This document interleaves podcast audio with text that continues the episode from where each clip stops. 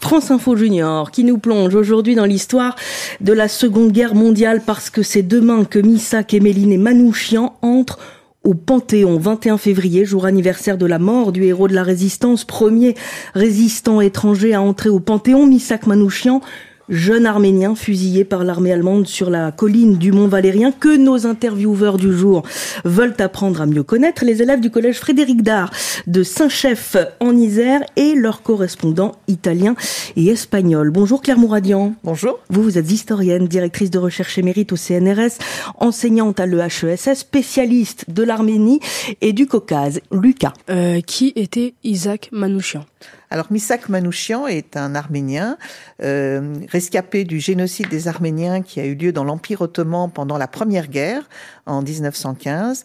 Et donc il a perdu pendant ce génocide, euh, qui est assez connu bien sûr, euh, à la fois ses, ses, parents et il est rescapé avec euh, deux, deux de ses frères et euh, il va être aussi par la suite le compagnon d'une autre rescapée, euh, Mélinée, avec euh, laquelle d'ailleurs il va rentrer au Panthéon. Et donc il arrive en France après être passé par des orphelinats. Euh, en Syrie, au Liban en particulier, et il arrive en France en 1924. Euh, comme euh, il a perdu bien sûr sa famille, mais aussi sa nationalité, il est apatride et il arrive non seulement comme réfugié persécutés bien sûr, mais aussi comme travailleurs immigrés, parce que la France, après la guerre, a besoin de travailleurs. Elle a perdu beaucoup d'hommes pendant la guerre, et il arrive donc en 1924, en septembre 1924, et trois jours après, il commence déjà à travailler au chantier naval de la Seine, près de Toulon. Ethan. Euh, pourquoi euh, il rentre au Panthéon? Alors, il rentre au Panthéon un peu comme un symbole de la résistance euh, des étrangers.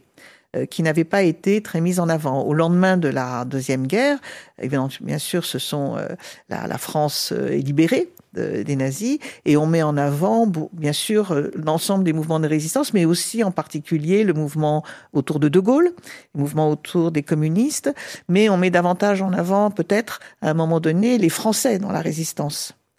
Et donc c'est plus tardivement qu'on va mettre en avant, par exemple, les peuples colonisés qui ont participé à la résistance, qui faisaient partie de l'Empire français, et les étrangers. Et donc, il rentre au Panthéon assez tard, en 80, 80 ans après son exécution, avec d'autres camarades, et c'est un peu un symbole de l'ensemble des étrangers dans, dans la résistance, et de cette résistance-là particulière, et donc, euh, il n'est pas tout seul. Euh, il rentre au Panthéon en tant que personne, avec accompagné de son épouse Mélinée, qui elle aussi était engagée dans la résistance.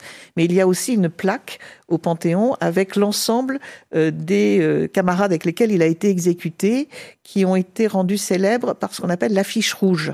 Alors l'affiche rouge, c'est une affiche de propagande euh, nazie, enfin des Allemands, qui veut euh, montrer aux Français, euh, leur disant regardez tous ces gens qui font du terrorisme, qui en France, etc. Ce sont des affreux étrangers. On manque d'ailleurs un portrait où ils sont hirsutes, mal rasés, etc. Et on les stigmatise en disant regardez la France va pas être sauvée par ces métèques, etc. Alors dans l'affiche rouge, il y a bien sûr Misak Manouchian, donc ils vont avoir droit à un procès hein, à la suite de cette affiche rouge qui est placardé dans toute la France, mais qui n'aura pas l'effet d'ailleurs euh, attendu par euh, la propagande.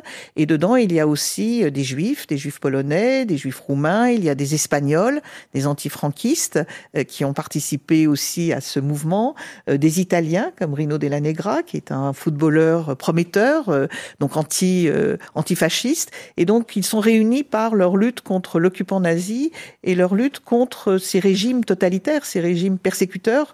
Hein, et là, en l'occurrence, contre le, contre le nazisme, contre le, fascisme. Et donc, il rentre il y a une plaque qui va être aussi au, au Panthéon, en plus de leur tombe, euh, et qui rappelle tous ces autres, euh, tous ces autres résistants euh, étrangers. Voilà pourquoi il rentre au Panthéon. C'est un hommage aux étrangers qui ont participé à la résistance, qui n'allait pas forcément de soi. Lola. Qui était sa femme et quel rôle a-t-elle joué dans la résistance? Alors c'est une très bonne question parce qu'on oublie souvent les femmes dans la résistance. Elles ont été un peu invisibilisées, on les a mises de côté. On avait l'impression que bon, c'était surtout les hommes qui combattaient, qui bah évidemment c'est souvent eux qui tiennent les armes, qui jettent les grenades, qui font dérailler les trains. Mais les femmes jouent un rôle euh, très très important. Alors Mélinée euh, donc est au côté de Missac, mais il y a d'autres femmes dans ce groupe. Hein. Il y a des, il y a, elles servent d'agents de liaison, c'est-à-dire qu'elles font, elles portent des messages entre les uns et les autres.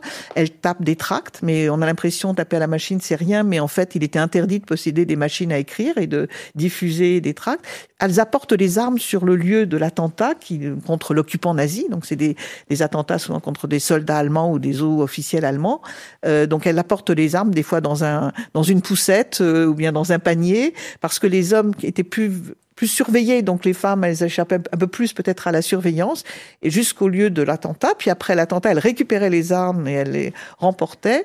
Il y en a qui ont euh, servi de, aussi de d'agents de renseignement, comme Christina Boyko, qui était une juive roumaine, donc qui repérait les cibles par où ils etc.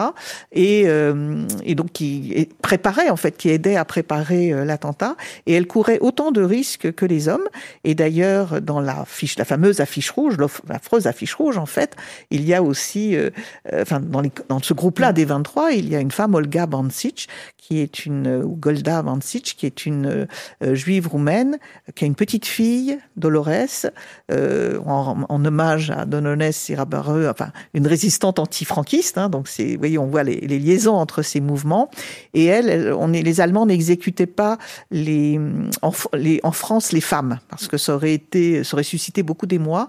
Et donc, elle est envoyée en Allemagne et elle sera euh, guillotinée euh, en Allemagne. Donc on voit que les femmes ont couru aussi beaucoup de risques, autant que les hommes, et, mais leur rôle a été souvent euh, mis de côté ou oublié par les hommes. Et ces, dernières années, on essaie justement de remettre en avant ce qu'elles ont pu faire et de voir que c'était aussi très important. Méliné et Missac Manouchian, donc qui entre au Panthéon. Claire Mouradian, merci beaucoup. Vous co-signez d'ailleurs cet ouvrage Manouchian aux éditions textuelles. Merci beaucoup d'être passé par France Info Junior et merci aux élèves du collège Frédéric Dard à Saint-Chef en Isère ainsi qu'à Sarabourg.